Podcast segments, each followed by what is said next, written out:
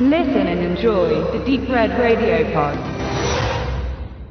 Am 16.11.1957 wurde der Junggeselle Ed Gein unter Mordverdacht festgenommen.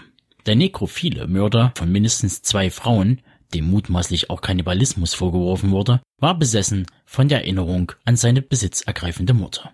Gein hat seine kriminelle Laufbahn als Grabräuber begonnen. Zwischen 1954 und 1957 grub er in der Umgebung von Plainsfield, Wisconsin, zahlreiche Frauenleichen aus. Weiterhin ermordete er zwei Frauen, deren Leichen er ebenfalls zerstückelte. Sein besonderes Interesse galt der Haut der Leichen, die er zu verschiedenen Gegenständen verarbeitete. In Geens Haus fand man zum Beispiel Armbänder aus Menschenhaut, vier Rohrstühle, deren Sitzflächen aus Streifen menschlicher Haut gefertigt waren, neun Totenmasken, die gepresste Haut von Frauengesichtern in Augenhöhe an die Wände angebracht und so weiter. Insgesamt fand die Polizei Teile von 15 Leichen. Geen wurde des Mordes an zwei älteren Frauen angeklagt, obwohl ihm wahrscheinlich mehr Frauen zum Opfer fielen. Im Januar 1958 wurde er für geisteskrank erklärt und den Rest seines Lebens verbrachte er im Central State Hospital in Warpen im Mendota Mental Health Institute, wo er sich stets als mustergültiger Insasse gab. 1984 starb Geen 77-jährig an Lungenkrebs in der geriatrischen Abteilung von Mendota. Diese Ereignisse schlugen damals nicht nur mediale Wellen in den Nachrichten quer durch die USA, darüber hinaus hinterließen sie auch einen merklichen Impact in Hollywood. Von Hitchcocks Psycho und Akausa Bates über Toby Hoopers Terror-Epos The Texas Chainsaw Massacre hinein in die 90er Jahre und Jonathan Demme's Schweigen der Lämmer und dessen charismatischen Antagonisten Hannibal Lecter. Drei Werke, die unterschiedlicher nicht ausfallen hätten können, aber in der Konsequenz eint, dass sie sich nur oberflächlich mit dem Leben Edgins befassten. Man pickte sich quasi die Rosinen aus dem Kuchen. Ein Umstand, den Produzent Bob Clark ändern wollte. Dieser setzte damals, Anfang der 70er Jahre, alle Hebel in Bewegung, eine authentische Aufarbeitung der Ereignisse um den Kannibalen von Plainsfield auf die Leinwand zu bringen. Obwohl das Versprechen der Authentizität leider nicht eingelöst wurde. Doch dazu komme ich gleich. Als Regisseur konnte Clark Jeff Gillen und Alan Ormsby gewinnen. Letztgenannter war auch für das Drehbuch verantwortlich und wirkte nach The Range doch in einigen Clark-Produktionen mit. Clark wiederum ging mit Jeff Gillen nach der Produktion getrennte Wege. Es sollte auch Gillens einziger Ausflug in die Welt des Films bleiben. Der Weggang Gillens kommt aber nicht von ungefähr. Wenn man sich alte Interviews mit Clark anschaut, bekommt man schon einen recht guten Eindruck von seinem Ego und der daraus resultierenden Ellenbogenmentalität. Wie dem auch sei. Der Regiestuhl wurde besetzt, das Drehbuch geschrieben, die Locations gefunden. Wegen nicht existierendem Schnee wurde von Wisconsin nach Ontario, Kanada gewechselt. Und nun musste ein Darsteller gefunden werden.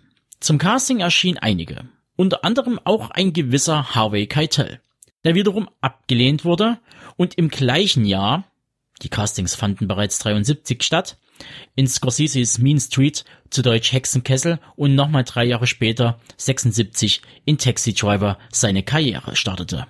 Am Ende fiel die Wahl auf den eher unbekannten Robert Blossom, den viele wahrscheinlich als verschrobene Nachbarn von Macaulay, Kevin allein zu Hause, Carkins kennen.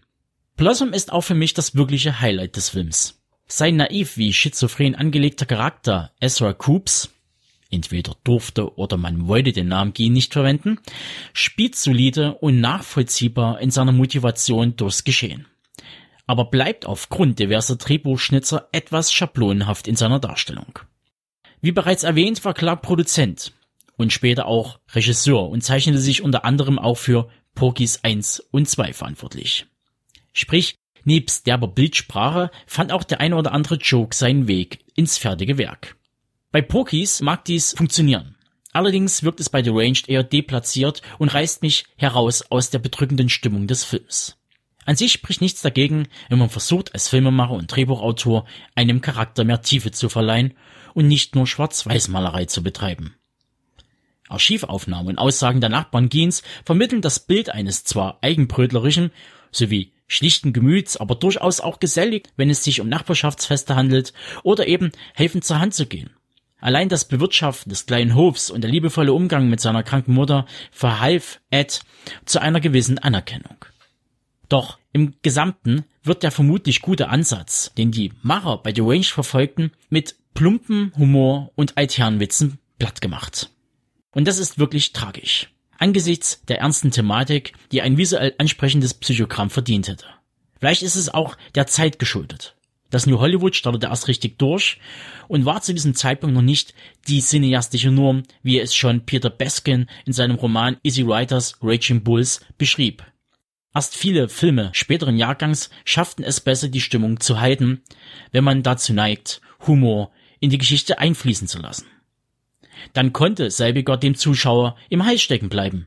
Oder wie im Fall von McNaughtons Henry Portrait of a Serial Killer, der nachwirkenden Gewalt, die sich aus Langeweile, sexuellem Frust und Alkohol speist, gar zu verstärken. Auch Fatih Akins goldener Handschuh schlägt in diese Kerbe. Aber ich möchte an dieser Stelle klarstellen, dass ich nicht zu den Personen gehöre, die Deranged als billig runtergekurbelten Streifen abtun. Denn dafür bietet der Film für die damalige Zeit einige frische Ideen, die gut ein Dreivierteljahr später bei Hoopers TCM eine Zweitverwertung fanden. Man darf nur spekulieren, wer hier von wem abgeschaut hat. Doch werfen wir an dieser Stelle nochmal einen Blick ins Skript. Besonders herausstellen möchte ich das erste Viertel des Films, in der wir als Zuschauer die Farm und die noch lebende Mutter sowie Esra kennenlernen. Die Atmosphäre ist stickig, beklemmend, düster und unangenehm. Ezra versucht, seiner Mutter zu gefallen und ihr dienlich zu sein, wirkt unbeholfen und kindlich. Man nimmt die Rolle des stummen Beobachters ein, der zwar weiß, wie das Ganze endet, aber nun auch die Krankwerdung der Psyche langsam erahnt. Dies sind die Momente, in dem Deranged seine volle Stärke ausspielt. Ein weiterer Kniff, derer sich Gillen und Ormsby bedienten, war die Figur des Narrators Tom Sims, gespielt von Leslie Carson, der den Film in Akte einteilt und einer Doku gleich Authentizität vermitteln soll. Es erinnert etwas an Aktezeichen XY ungelöst, das Format zur medialen Öffentlichkeitsfahndung, das reale Fakten liefert und mit filmischer Rekonstruktion des Tathergangs selbigen für den Zuschauer nachvollziehbarer macht. Wohlgemerkt, dieses Format war damals einzigartig und feierte seine Premiere schon 1967. Deranged liefert also viele gute Ansätze und darf zu Recht als der erste Film gelten, der vielleicht näher am realen Fall dran war als die großen populären Werke der Jahre zuvor und kurz danach. Wenngleich sich Deranged viele Freiheiten erlaubte und Geschehnisse anders auslegte. Nun, sollte man Deranged gesehen haben, ich denke die Antwort lautet ja. Allein schon wegen Robert Blossoms Spiel, Savinis Leichenkunst bzw. seine ersten Schritte als Special Make-up Artist oder einfach nur um ein Stück Bahnhofskinogeschichte zu erleben. Und dank Wicked Vision Media können wir zum 45-jährigen Jubiläum eine unrated Fassung mit umfangreichem Bonusmaterial sichten. Kuratiert von Jörg Buttgereit. Und dieser liefert an der Seite von Dr. Gerd Naumann einen kurzweiligen und sehr informativen Audiokommentar ab, der ebenfalls für eine Sichtung von The Range spricht. Also, schlagt zu, solange Wicked Vision Media noch Exemplare dieses schick aufgemachten Mediabooks auf Lager hat.